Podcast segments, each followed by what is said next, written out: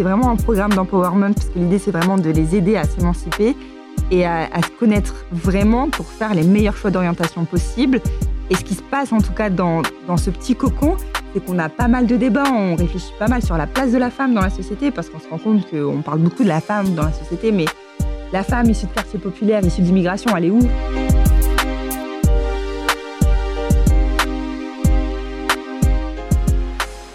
Aujourd'hui, j'ai pris la direction de Lille, où je suis allé à la rencontre de Anaïs, qui est euh, la créatrice euh, du média WWCF, Where We Come From, qui traite justement de l'image des jeunes et qui travaille autour de l'accompagnement vers l'insertion professionnelle.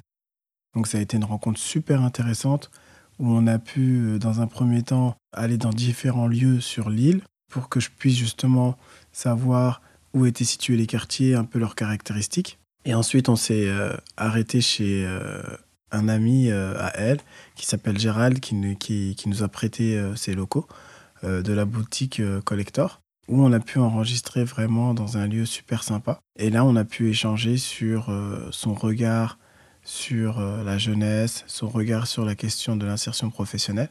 Vraiment super intéressant.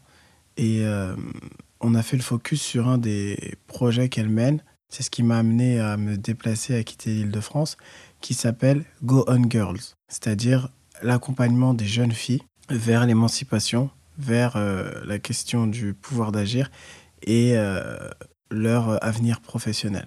Donc je vous en dis pas plus et je vous laisse découvrir ma rencontre avec Anaïs. Bonjour Anaïs. Bonjour Hachemi. Merci à toi d'avoir accepté mon invitation dans la clé de l'insertion. Eh ben merci de me recevoir. Et de m'accueillir surtout. Non, c'est toi qui m'accueilles. parce que c'est vrai que pour euh, cet épisode, la particularité, c'est que je suis monté à Lille. Donc là, je suis euh, à Lille. Et euh, c'est un ami Anaïs qui s'appelle Gérald, qui a une boutique qui s'appelle La Boîte Collector. La Boîte Collector, qui nous a prêté ses locaux. Et je l'en remercie. Et je te remercie encore une fois, vraiment, parce que c'est cool de m'accueillir. C'est la première fois que je quitte la région parisienne. Et euh, le fait de, venir euh, pour la première fois à Lille, eh ben, c'est un plaisir pour moi. Bah, bienvenue. Ça fait un peu j'irai dormir chez vous, tu vois. ah, ça me fait penser à. tu vois. Ouais, moi, ça me fait plutôt penser à Samy, le podcast que j'ai fait. Euh, j'irai business chez vous. business chez vous. Voilà, où il allait chez les gens. Mais bon, je, prends le pli aussi et.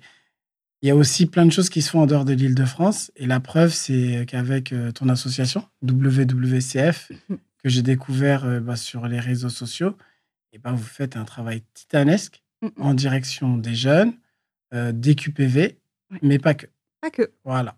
Donc, euh, est-ce que pour nos auditeurs, Anaïs, dans un premier temps, est-ce que tu peux nous parler de toi, ton parcours, d'où tu viens, qui t'es Qui je suis Alors, qui je suis? C'est rigolo de, de, demander à chaque fois cette question. Elle me fait un peu toujours rire parce qu'on est, on se rend compte plus on vieillit qu'on est beaucoup de choses finalement. Euh, moi, je m'appelle Anaïs. Euh, je viens du Nord de base. J'ai grandi ici, euh, plus vers Valenciennes, tout ça. Je suis arrivée sur l'île quand il a fallu. Enfin, j'ai passé mon bac et j'ai fait des études supérieures. je suis passionnée de, hip-hop et de danse. Ça, se voit pas, non, ça se voit pas. ça a toujours été, voilà, mais je pense ma vocation finalement. Je me suis formée dans l'ingénierie culturelle. Donc de base, je suis professionnelle de la culture. J'ai bossé dans pas mal de structures, au Ballet du Nord, j'ai bossé à la Villette, j'ai bossé en compagnie, etc. Et euh, depuis 2020, euh, je suis complètement euh, concentrée sur le média.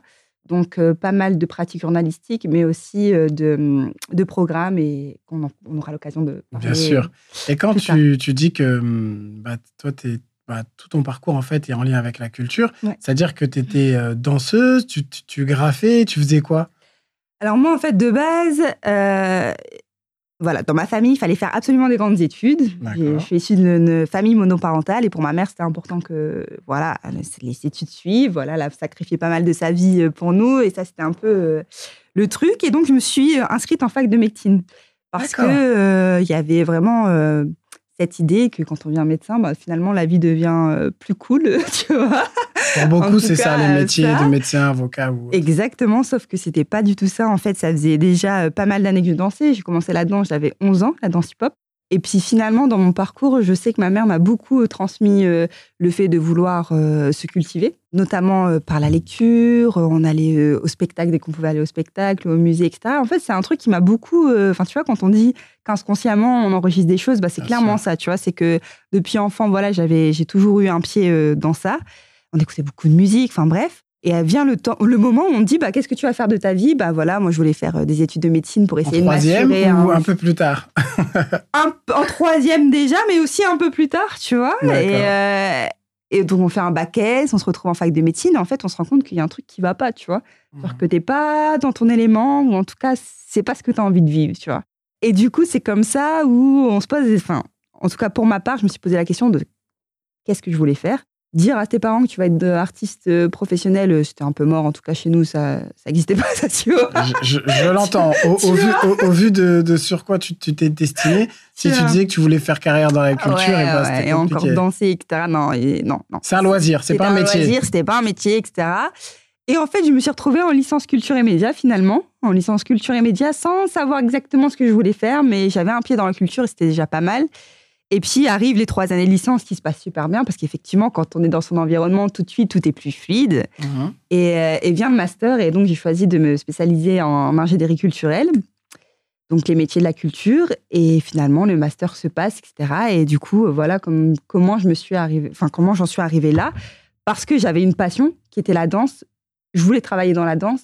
Et là, tout ça, ça m'a permis de voir aussi euh, l'inverse, enfin, tout ce qui était derrière le décor, en fait. 360 degrés, 360, quoi. Voilà, Ça. Aussi bien euh, la production, la médiation, la programmation, etc. etc. Et, j'ai eu des belles expériences euh, par rapport à mon hobby. Donc, si je peux donner déjà euh, une idée à nos auditeurs et à nos jeunes auditeurs, c'est ne lâchez pas vos hobbies, vraiment. C'est important ce que tu dis. Hein. Ne, ne, lâchez pas vraiment ce que vous aimez, en fait. Ce que vous aimez, tout simplement. Parce que ça fait partie de qui vous êtes. Et c'est ce qui fait la différence aussi entre toi et quelqu'un d'autre, c'est ta passion, en fait. C'est vraiment tes intérêts. Et c'est ton identité propre. C'est-à-dire que quand tu sais qui tu es, et eh ben, tu sais où tu vas. Enfin, c'est un avis personnel. Clairement. Et ça te permet et eh ben, d'entreprendre des choses et eh ben, qui colleront de fait. Qui colleront de fait et ça sera super. Enfin, quand on est dans. C'est comme un poisson en fait. Quand le poisson il est euh, dans son milieu naturel, tout de suite euh, il nage, il vogue, tu vois. Alors que si on le met dans un aquarium, ça tourne en rond, tu vois. Je suis d'accord. Un peu Big Fish, quoi. C'est un peu cette idée-là, tu vois. ça. on est d'accord. Après, la difficulté, c'est de trouver bah, la bonne rivière, le bon cours d'eau. Le bon cours d'eau. Et là, ça se corse un peu parce que, tu vois, on voit qu'il y a pas mal de gens qui se recherchent, même à un âge avancé, pas mm. forcément entre 18 et 25 ans. Et ben, ils font un métier, et bah, à partir de là, ils se disent, en fait, c'est pas ça que je veux faire. Voilà. Toi, la chance que tu as eue, c'est que tu t'es rendu compte, c'est en études de médecine. Je fais quoi ici? Ça t'a permis de te rattraper et de faire des études. Mais maintenant, imagine-toi quelqu'un qui n'a pas eu cette chance de faire des études. Là, et eh bah, le fait que tu mets en place des projets euh, culturels, et eh bah, c'est une première étape qui va leur permettre ensuite et eh bah, de pouvoir raccrocher et d'aller euh, exactement. Euh, sur un parcours plus classique, disons. Oui, plus classique ou pas forcément classique, mais en tout cas, l'idée, c'est vraiment de se rattacher à quelque chose qui nous fait vibrer euh, je sais qu'on part un petit peu sur le côté de la discussion, mais c'est vraiment euh, ce côté de ça me fait vibrer et c'est ce que je ressens au plus profond de moi, tu vois, parce que finalement, la danse et la culture urbaine, bon, on peut se dire, euh, ouais, bon, voilà, c'est un hobby, c'est pas un métier, etc. Mais en tout cas, c'est toujours ce qui m'a sauvée en cours, parce que quand il fallait faire des, par exemple, des, des entretiens ou en tout cas euh, des exposés ou en tout cas de parler d'un truc qui nous euh, voilà qui nous faisait vibrer ben j'ai toujours pu me rapprocher à ça quand j'étais devant un jury et que je racontais un peu ce que je faisais en dehors parce que j'étais aussi activiste.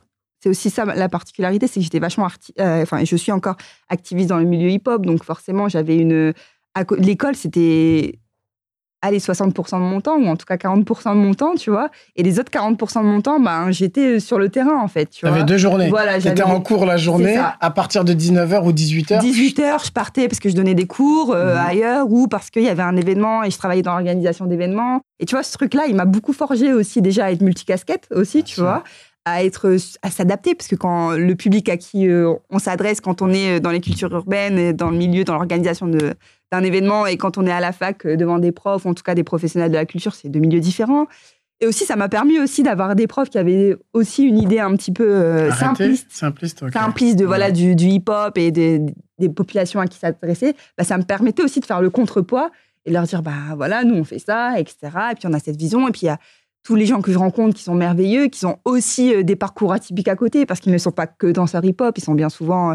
eux aussi, ils ont deux, deux, vies, en fait. La vie de je suis une star du hip-hop et la vie à côté où je me lève à telle heure parce que je suis banquier ou parce que je suis médecin ou parce que je suis infirmier ou parce que je donne des cours toute la journée. Enfin voilà, il y avait aussi tous ces profils différents. Et donc, ça m'a permis aussi à, cette, à ce niveau-là de faire le, la contrebalance, tu vois, de, de mmh. ce qui pouvait se dire.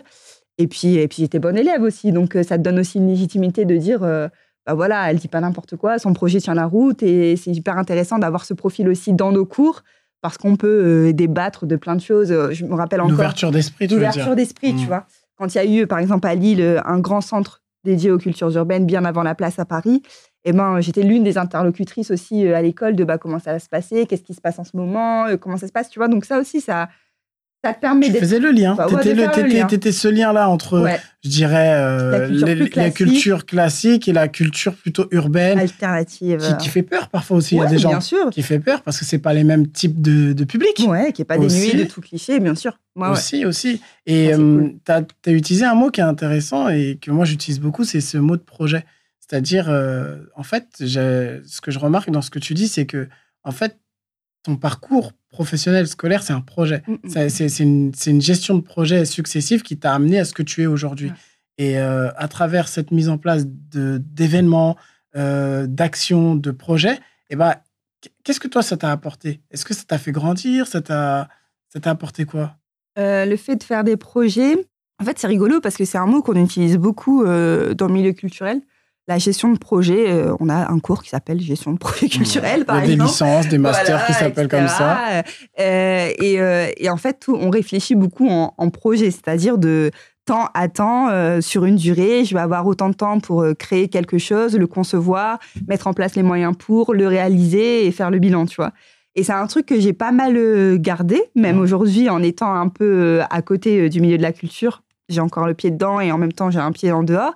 Et c'est un peu cette idée-là que je garde parce que c'est ce qui me représente aussi le plus dans ma vie euh, quotidienne. Euh, je suis pas une adepte des longues aventures du mmh. fait d'avoir euh, voilà euh, d'avoir une même équipe pour durer dix ans ça ça m'intéresse pas par contre j'aime beaucoup aller à la rencontre des gens et se dire bon ok de temps à temps on est ensemble on va faire des trucs on va les faire on va tout défoncer on va les plier et puis salut et je pense que c'est beaucoup plus représentative en fait de ma personnalité de travailler en projet. Ça me fait grandir et ça me permet de me challenger. Parce que chaque projet est différent et c'est ce qui me permet aussi aujourd'hui euh, d'être euh, aussi bien dans une posture d'intervenante et donc euh, de transmettre des savoirs mmh que d'une posture où je vais être accompagnatrice de projet que dans une autre posture où là je vais être complètement dans le projet en, termes de, d'activité artistique ou autre, tu vois, ou aussi être consultant, etc. Donc, ça me permet aussi de changer de casquette et de pas m'enfermer euh, dans un rôle euh, précis. Je, pense que cette idée de projet, elle est très, en tout cas pour moi, elle est très intéressante parce que ça me permet cette liberté-là, en fait. Ça te permet aussi de t'adapter un peu comme une. Je dis pas pâte à modeler parce que. Non, mais comme. Euh, en fait, en fonction de ton public, en fonction du projet, en fonction du lieu dans lequel tu vas être, et eh ben, tu vas être en capacité de créer une ingénierie qui va qui va t'amener à, à pousser, à accompagner les personnes avec qui tu travailles. Ouais. Et, ça, c'est une force. Parce que là, on est dans une époque où on parle beaucoup de projets, comme tu as dit, mais euh, j'ai peur que parfois, eh ben, ce terme-là, il est galvaudé. Euh, projet de vie, projet de loisirs, projet. Il y a des projets pour tout.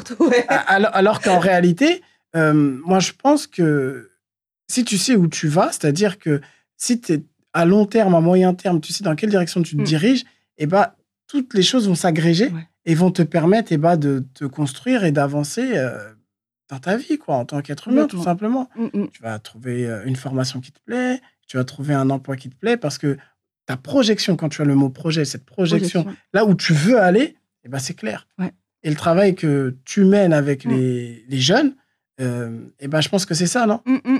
C'est les amener à se projeter. À se, à se projeter. Parce que c'est parti aussi du constat que euh, quand on demandait à des jeunes de 13, 14, 15 ans et on leur demandait ben, qu'est-ce que tu veux faire? Plus tard Qu'est-ce que tu as envie de faire euh, C'est quoi ta vie C'est quoi tes rêves? Ben, En fait, il y avait un néant devant nous, tu vois.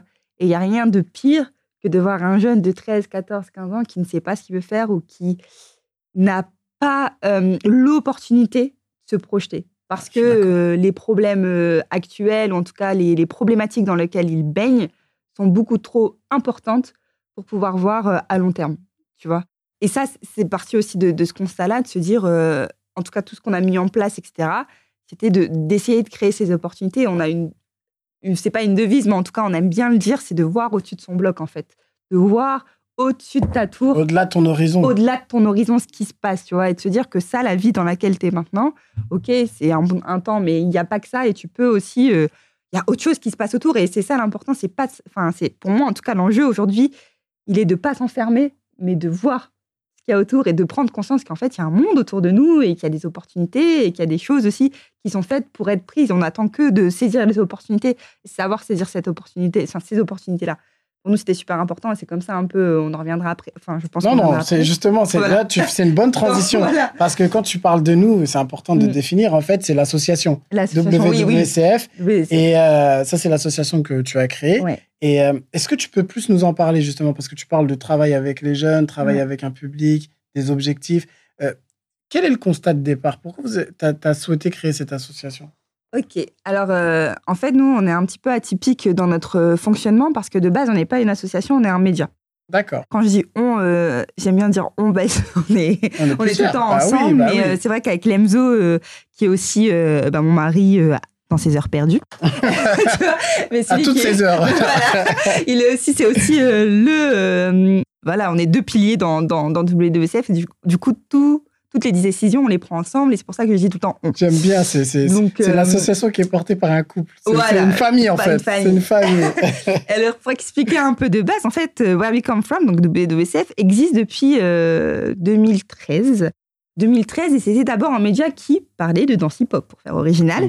Euh, L'idée, c'était euh, J'étais toute seule à l'époque, je partais en fait dans les événements, etc. Et je faisais des récaps de- d'événements. Euh, donc, euh, c'était, euh, voilà, il y avait un battle, et puis moi, je disais, bah voilà, il s'est passé ça, ça, ça, ou on est parti voir tel spectacle, je faisais un retour sur le spectacle, etc.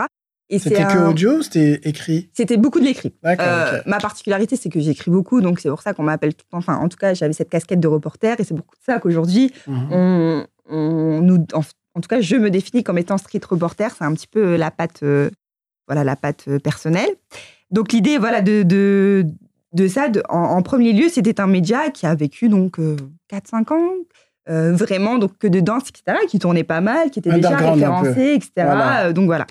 Et arrive le moment en, en 2018, euh, je pense, où euh, donc là, je suis en train de travailler à, à la Villette et je suis un peu euh, fed up, je n'ai pas le mot en français, mais euh, où là, je commence à me sentir un peu, euh, voilà, sous l'eau. Ouais. Pas overbooké, mais en fait, quand c'est aussi ça, quand tu as une passion qui est aussi ton métier, c'est d'arriver à prendre assez de recul pour continuer à kiffer en fait ce que tu fais, tu vois. H24, en fait. Ça H24, plus. Ça s'arrête plus. T'es es dans ton, voilà, es dans ton taf, tu sors de ton taf, ben, ton hobby, c'est aussi ton taf. hein. Mhm. Donc du coup, tu n'as plus le plaisir d'aller voir un spectacle, etc.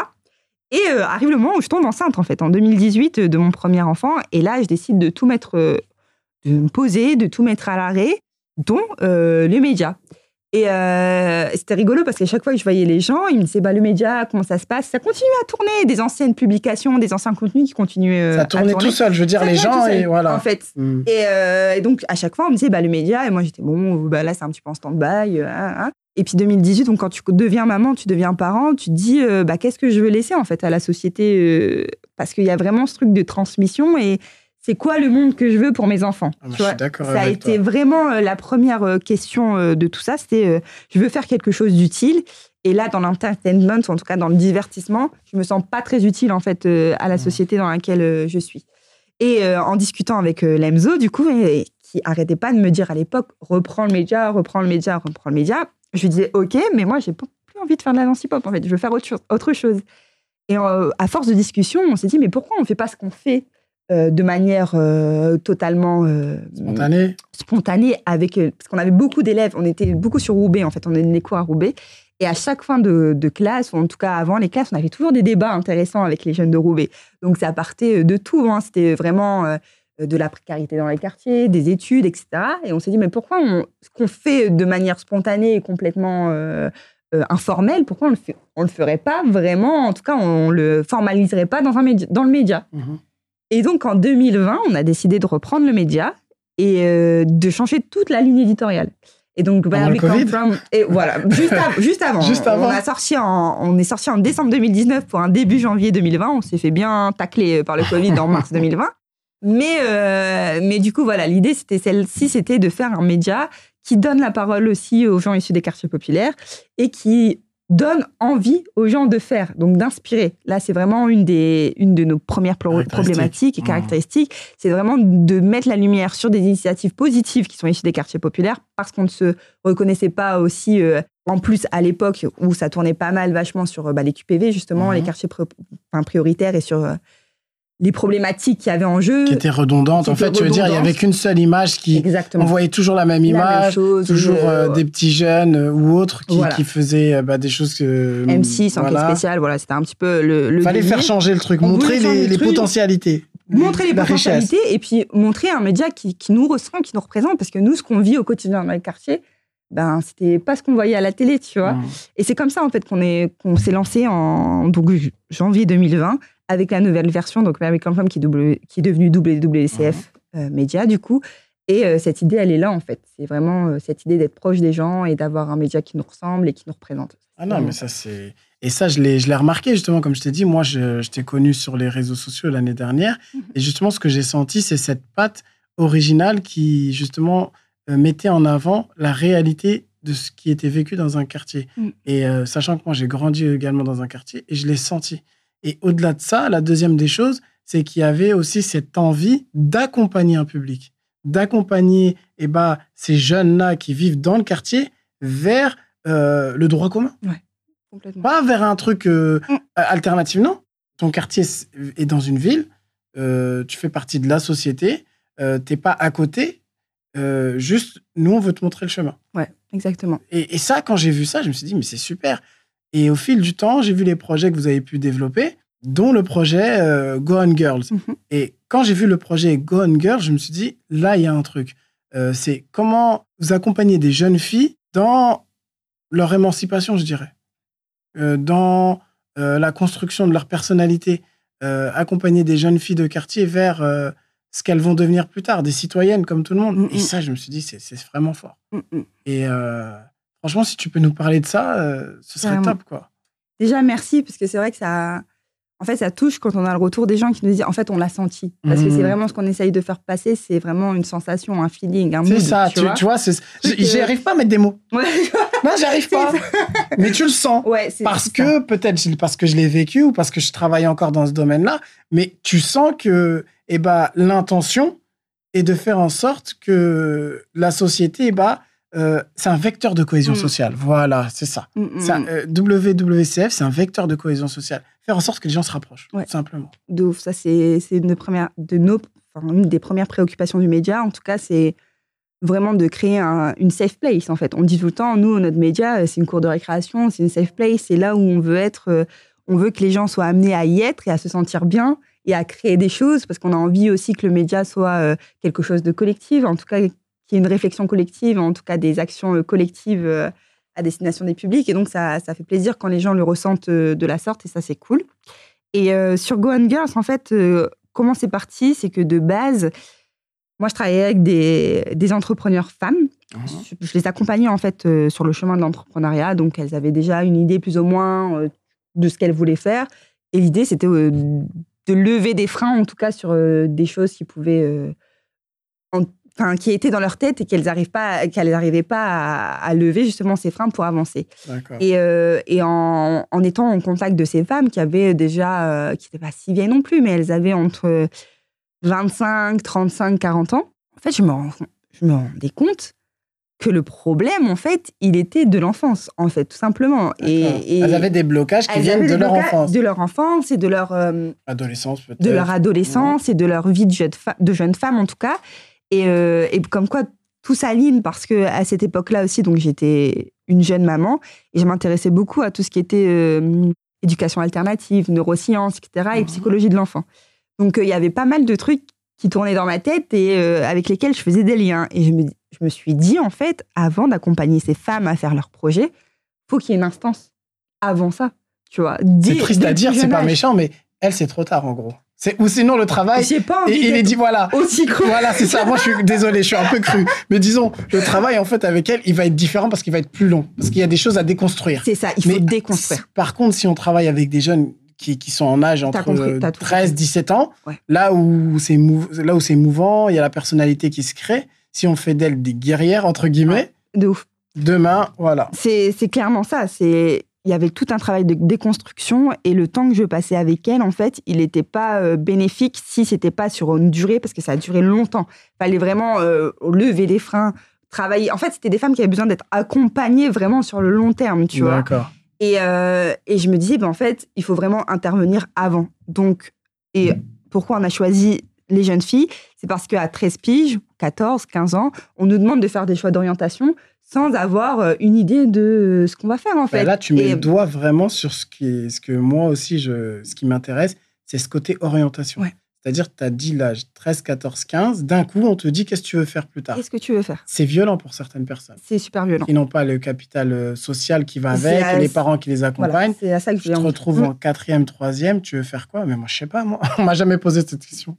On m'a jamais posé la question. J'ai pas de modèle sur lequel me, me rattacher. Le modèle aussi. Euh, j'ai pas d'expérience ou en tout cas euh, j'ai pas euh, cette euh, capacité à aller voir aussi ce qui se passe parce que ben comme tu l'as dit d'un point de vue économique d'un point de vue social c'est compliqué j'ai pas mal étudié Bourdieu pendant mes pendant mes études en sociologie Le, le réseau Donc, pareil, aussi, ça- pas forcément de réseau. voilà, t'as, Voilà. t'as- t'as tout ça. Mhm. Et, et moi, je me retrouvais avec des jeunes filles autour de moi. hein. donc, c'était, ça pouvait être la famille, en tout cas des, des gens proches, qui euh, à cet âge-là, étaient complètement euh, bah, dépassés euh, parce que on te prépare pas en fait à ça. Alors que dans des cases, dans- en tout cas dans des classes plus aisées ou Ouais. en tout cas des, des établissements plus favorisés, dès le début, tu sais ce que tu vas faire. Tu vois, en tout cas, on essaye de te conduire vers certains métiers et tu sais ben, que ça va être tout tracé. Tu vas faire tel troisième et tu vas aller en lycée euh, dit euh, Général. général ou ou autre, tu vois. Et, et ensuite, tu, tu auras ton école de préparation, ton école supérieure et, tu sortiras diplômé et tu auras ton taf, tu vois. voilà. Et encore, parfois, c'est difficile parce que la, voilà, la, la réalité de la chose fait que parfois, tu sors de ces écoles et tu n'as pas de taf. Mais do- donc, pour ces enfants qui étaient euh, de quartier euh, prioritaire, c'est un calvaire et c'est un stress énorme. Donc, moi, l'idée euh, de ces jeunes femmes, c'était en tout cas ces jeunes filles, jeunes femmes, Pourquoi les filles et pas les garçons? Parce que, pourquoi je me suis intéressée aux filles? Parce que c'est les invisibles, en fait, dans les quartiers. Et c'est ce qui m'a beaucoup. euh, in- enfin, en tout cas, c'est ce qui me touche le plus. C'est quand on parle de quartier prioritaire, on va souvent parler des jeunes garçons. Et encore euh, aujourd'hui, il y a des subventions euh, pour aider, euh, en tout cas pour lutter contre la délinquance, etc., qui s'adressent davantage aux jeunes garçons qu'aux jeunes filles. Et en fait, les filles, elles n'existent pas. tu vois, elles sont pas. Elles sont pas. euh, Elles sont pas nommées. elles sont pas nommées. Elles sont nommées C'est fort ce que tu dis par rapport au terme invisible. Parce que moi, dans le cadre de mon travail, on parle justement beaucoup d'aller à la rencontre des invisibles et tout. Mais c'est la première fois que eh ben, tu m'as fait un déclic. Là, tu Mm. m'as dit, en fait, les vrais invisibles, c'est les jeunes filles. Elles jeunes sont pas dans l'espace public. Elles sont pas dans l'espace. Elles sont public. chez elles. On les voit pas. Elles n'existent pas. C'est ça. Elles ne Ou sont sinon, à travers part. leurs frères. Peut-être, parfois. Maman l'a dit, tu rentres à la maison. Ou tu vois Elles sont nulle part. Elles n'ont pas d'endroit où aller. Donc ça, par contre, ça c'est euh, voilà. Moi, moi, moi, je le sais parce que T'es une fille je aussi, suis voilà. une fille, j'ai Voilà. grandi en quartier populaire et donc je sais comment ça se passe. Mais aujourd'hui, à 30 piges, à bientôt 30 ans, quand je vois, euh, quand je rencontre les jeunes filles dans le cadre de nos actions, ou etc., et que je leur dis, euh, ben, vous squattez où, vous êtes où, ben, en fait, il n'y a pas d'endroit en fait où squatter, mis à part le, centre social pendant les heures d'activité. Et ensuite, on, elle rentre chez elle. Et, et en fait, c'est un- c'est vraiment une, en tout cas, une partie de la population qui est complètement invisibilisée, qui n'existe pas et qui n'existe nulle part. Et c'était, c'était ça que j'avais envie de faire, en fait. C'était de mettre le doigt sur ces, ces- jeunes gens, ces jeunes filles qui sont là et euh, qui, qui pourtant existent, qui font partie de la société et qui ne trouvent pas leur place, tu vois. Et Gone Girl, c'était vraiment ça. Et euh, dans ce que je dis, il y a tout le temps cette notion de safe place, mais pour moi, c'est super important. Gone Girl, c'était ça, en fait. C'était d'accueillir des jeunes filles qui étaient, en tout cas, en cours d'or- d'orientation, donc entre 13 et 18 ans, qui sont en train de faire des choix euh, d'orientation, et de leur permettre de faire ça de manière bienveillante et de manière aussi euh, safe, euh, sans les pressions euh, ni scolaires ni familiales. C'est vraiment qu'est-ce que tu as envie de faire? Elles ont leur cocon, en fait. Elles Elles, ont ont leur lieu dans Elles lequel lieu. eh ben, elles vont être accompagnées. Ça me fait penser à un travail éducatif, mais renforcé. Tu vois, il y a les EduxP Mm. qui travaillent avec les jeunes filles et garçons, qui les accompagnent, mais c'est toujours en lien avec euh, plusieurs autres instances. Mm, mm. Toi, vraiment, c'est fait exprès? Non, vous êtes dans un sas. Ouais. Comme, euh, tu vois, dans Dragon Ball Z, euh, la salle du temps. Genre Vegeta et Son Goku. vite, bien les. Voilà, il, il- voilà, dit. Ils rentrent dans la salle du temps. C'est ça, Un jour à l'extérieur, ça. ça fait euh, un an dedans. c'est ça. Genre, euh, voilà. C'est bah, exactement, c'est un peu l'idée. C'est exactement ça. C'est vraiment un programme d'empowerment parce que l'idée, c'est vraiment de les aider à s'émanciper et à, à se connaître vraiment pour faire les meilleurs choix d'orientation possibles. Et ce qui se passe, en tout cas, dans, dans ce petit cocon, c'est qu'on a pas mal de débats, on réfléchit pas mal sur la place de la femme dans la société, parce qu'on se rend compte qu'on parle beaucoup de la femme dans la société, mais la femme issue de quartiers populaires, issue d'immigration, elle est où, tu vois, aussi? C'est aussi cette question à laquelle on essaye de, de, de répondre. Elles ont aussi des, des, des ateliers euh, d'éloquence, ou en tout cas de prise de parole. Donc, euh, elles sont vraiment amenées à se dépasser euh, de manière vraiment physique, parce qu'on on les entraîne dans des ateliers sportifs, etc. Mais surtout mentale, parce que moi, l'idée, ce que je veux faire, c'est les ça. élever, tu vois les élever. L'idée, moi, je suis pas dans, un- dans une idée de oh regardez ces pauvres petits choux, on va les accompagner. Non, non, non. Moi, c'est euh, les meufs, réveillez-vous. Les meufs. Voilà. Voilà. On se réveille, on y va. Vous avez envie de faire quoi et donnez-vous les moyens de le faire, tu vois. Ça, tu veux être médecin, c'est pas impossible. On va On t'accompagner va, pour on que va tu puisses le on va faire. le faire. On va, Ce sera pas le- facile. Ah oui, Voilà. parce que à chaque fois, et ça c'est un truc aussi dans nos, ateliers, on responsabilise de ouf. On n'est pas là dans une démarche maternelle comme on aimerait euh, souvent que les femmes soient dans cette posture un peu bah, je t'accompagne. Tu vois, dans l'accompagnement, il y a Mhm. tout le temps cette idée. Cocooning, gentil, voilà. Moi, je voilà. materne personne. C'est vraiment faut qu'on soit clair, tu vois. Bah, c'est direct, moi. C'est direct. C'est moi, je te responsabilise. Tu veux faire ça? Ok, bah donne-moi, montre-moi que tu as envie de le faire, tu vois. Ok, t'es en galère. T'inquiète, je vais t'aider. Mais par contre, je vais pas faire le travail à ta place, tu vois. Tu te mets ça, à côté, en peu- fait. Je suis à tu te côté. places à côté. À côté, je suis Tu pas les tires dessus, pas. Je te tire pas. Non. Je suis à côté, Voilà. tu vois. Si tu veux, on avance à ton rythme À ton rythme, parce que l'idée, c'est que quand moi je pars, ça continue, en fait. Tu vois, c'est c'est ça qui est important. C'est pas euh, de faire en sorte qu'on soit interdépendantes les unes des autres. Non. L'idée, c'est que le jour où ça sera fini, tu continues. Et puis, tu engraines les autres enfants, les autres derrière toi, les autres filles. Et ça se passe aussi, parce que on voit très bien avec la première promotion, j'ai les, peu- enfin, les plus jeunes sœurs, en tout cas, qui, sont, qui ont 7-8 ans, qui sont là. Mais moi, je veux trop faire ce que tu fais, tu vois Donc, elle Tu vois, regarde. Elle regarde aussi. C'est ce comme nous, quand les on, voyait les grands jeux au tennis de table euh, Voilà. euh, au centre social, on disait Ah, vous êtes trop petit, il faut 10 ans. Dès qu'on avait 10 ans, on était là est, devant. Bah, c'est un peu ça l'idée, tu vois. Et là, c'est la, là, comme tu disais, il y, a plus- il y a eu plusieurs promos, donc. Il y a eu la première promotion cette année, qui s'est arrêtée en, en juin. Et ça s'est articulé comment? C'est-à-dire, vous avez des regroupements par semaine C'était pendant les vacances C'était comment? Alors, de mi-octobre à décembre, fin décembre, on était toutes les semaines ensemble. En fait, on se voyait euh, vraiment toutes les semaines, donc c'était vachement intensif pour elle, en plus d'école. Donc, euh, ça, je tiens à le préciser parce que on, s- on s'articule pas dans le cadre scolaire. C'est hors scolaire. Et c'est des filles qui venaient parce qu'elles avaient envie de venir. Le samedi le, le soir samedi, le samedi, euh, donc euh, de 10h parfois jusqu'à 16h. Ah ouais. venait, elle bossait en fait. Tu vois, elle bossait. Donc Leur ça- projet, parfois c'était 10h midi, parfois c'était 10h, 16h, ça dépendait euh, ce qui était prévu en, en termes d'intervenants. Mais euh, elles étaient là parce qu'elles avaient vraiment envie d'être là et elles ont fait tout le programme. Donc euh, c'est vraiment euh, l'envie première, tu vois, qui, qui les motive. Et puis je pense qu'elles trouvaient ce qu'elles cherchaient aussi, tu vois. Bien sûr. Et, et ça, c'est hyper important de dire, bah voilà, c'était dans le cadre extrascolaire et pourtant, elle, elle t'a fait comme deux fois plus parce que je leur demandais vraiment du, du boulot de filles. De, bah, elles, étaient donc- elles avaient toutes 14 ans pour cette première édition. Moi, quand je leur demandais de faire un exposé, je leur donnais un exposé comme on fait à la fac. Donc, elles avaient un plan à, à suivre, etc., etc. Donc, l'idée, Tu, leur as- tu vraiment... les- tu les as mis à ton rythme, en fait. Ah, à mon Comme tu faisais travail, tu les as mis à ton rythme. C'est- là que tu vois aussi que elles sont capables, en fait. Elles sont capables. Elles sont capables. Et Et, tu, et tu l'as vu, je pense aussi. 14, le- les 14 ans de 2021, à moi, à 14 ans, donc c'était en 2000 et quelques, ont rien à voir.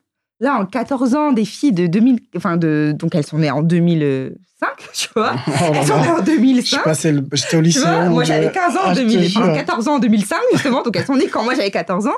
Et, euh, et l'idée, euh, enfin, en fait c'était moi qui étais le plus ébahi parce que elles ont euh, une réflexion sur ce qui les entoure, tu vois. Elles ont vraiment euh, une maturité aussi, tu vois, à laquelle voilà, elles sont, elles sont conscientes de ce qui est en train de se jouer, euh, que ce soit dans l'espace public, que ce soit dans la société, etc. Et elles ont envie, tu vois, elles ont déjà un projet, en tout cas, elles arrivent à se projeter, à se dire, bah, moi, je veux faire ça, ou, tu vois, et, et moi, C'est les réseaux sociaux, tu penses, qui, jou- qui font ça? Parce que peut-être à cette époque, nous, euh, quand tu disais que tu avais 14 ans, il n'y avait pas ça. Il n'y avait pas les réseaux Il n'y sociaux. avait pas les réseaux sociaux, certes. Je pense qu'il y a aussi, euh, je sais pas si c'est les réseaux sociaux parce que bon, les réseaux sociaux, il y a le côté néfaste comme le côté, euh, le bon côté des Ouais. choses.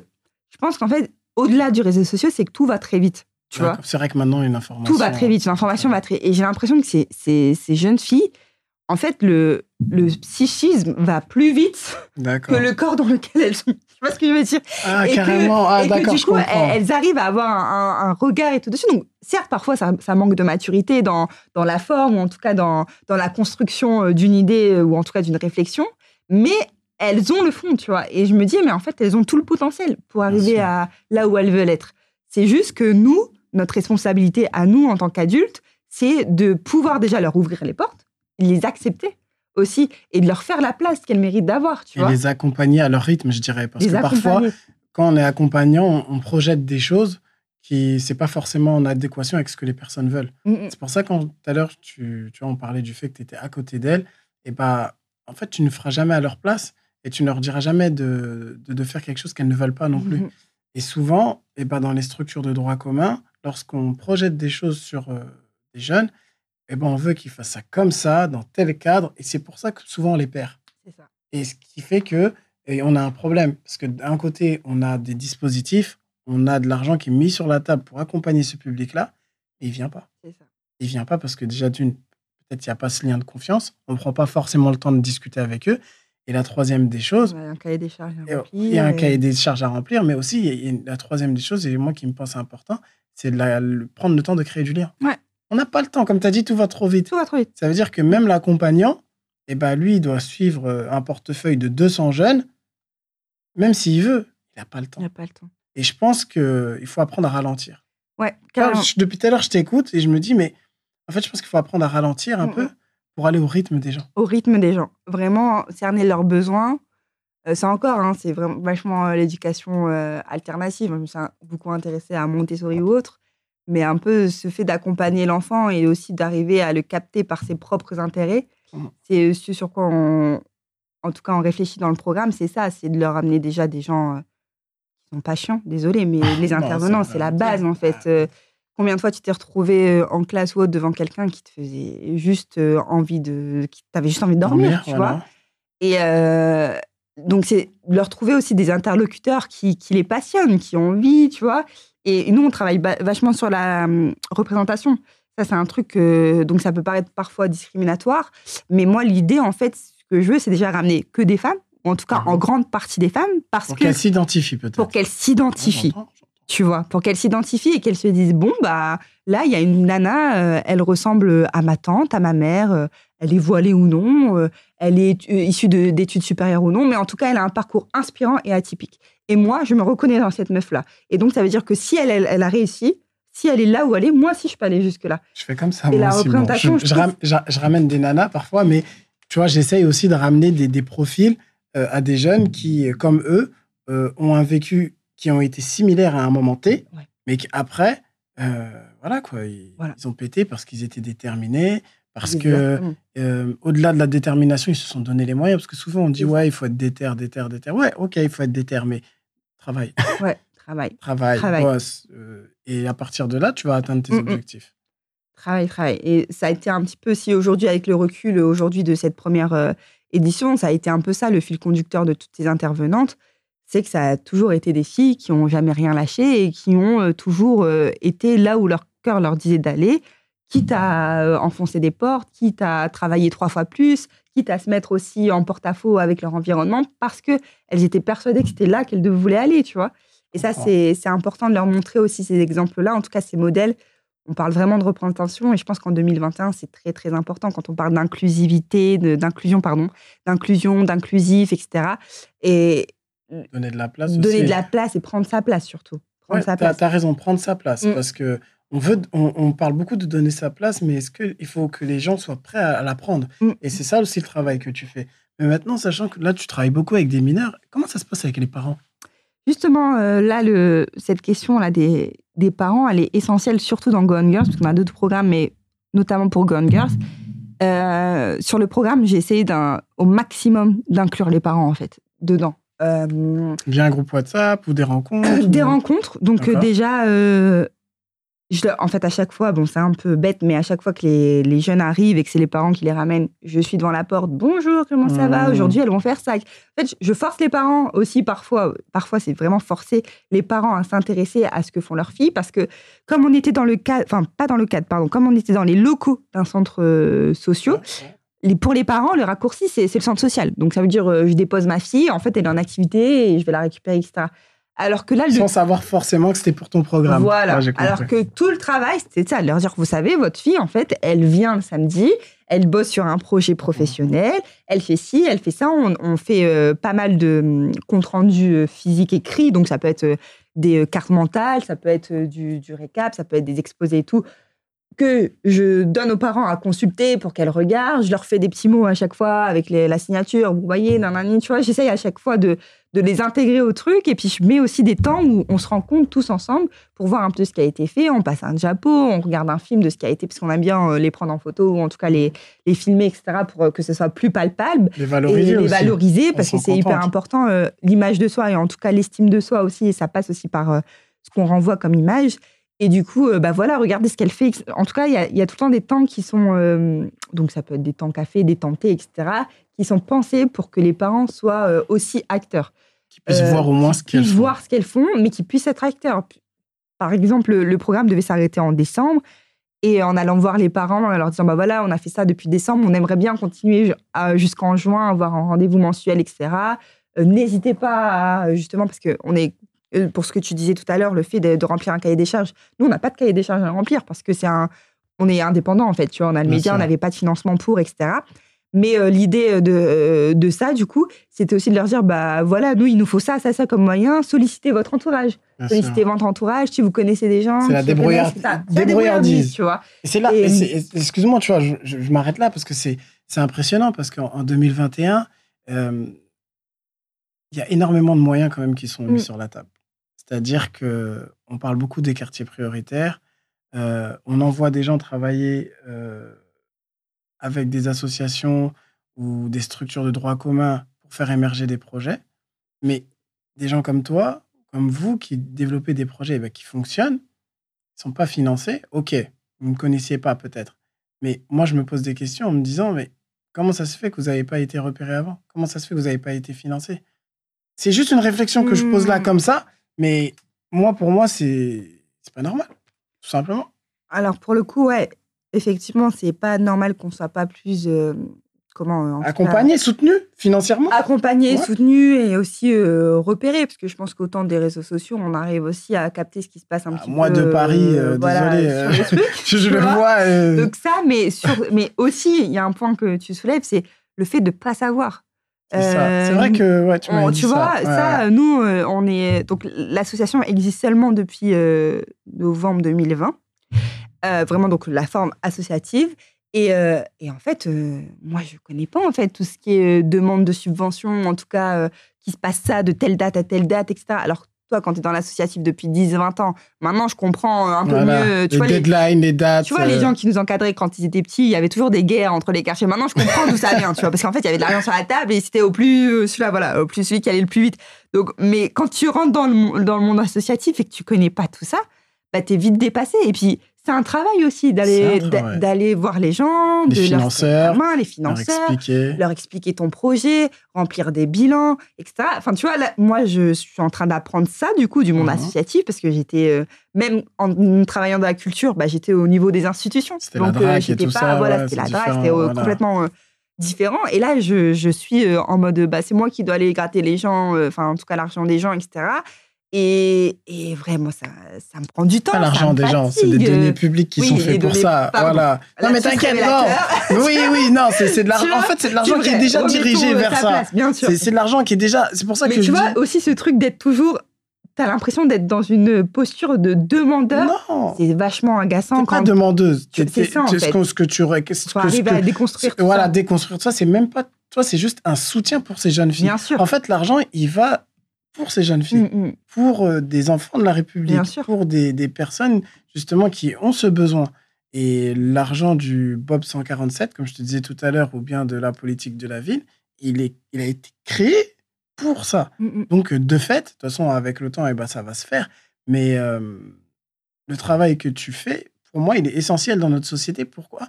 Parce qu'il permet justement euh, d'accompagner un public dit invisible vers euh, le reste de la société. Mm. Et ça, ça n'a pas de prix.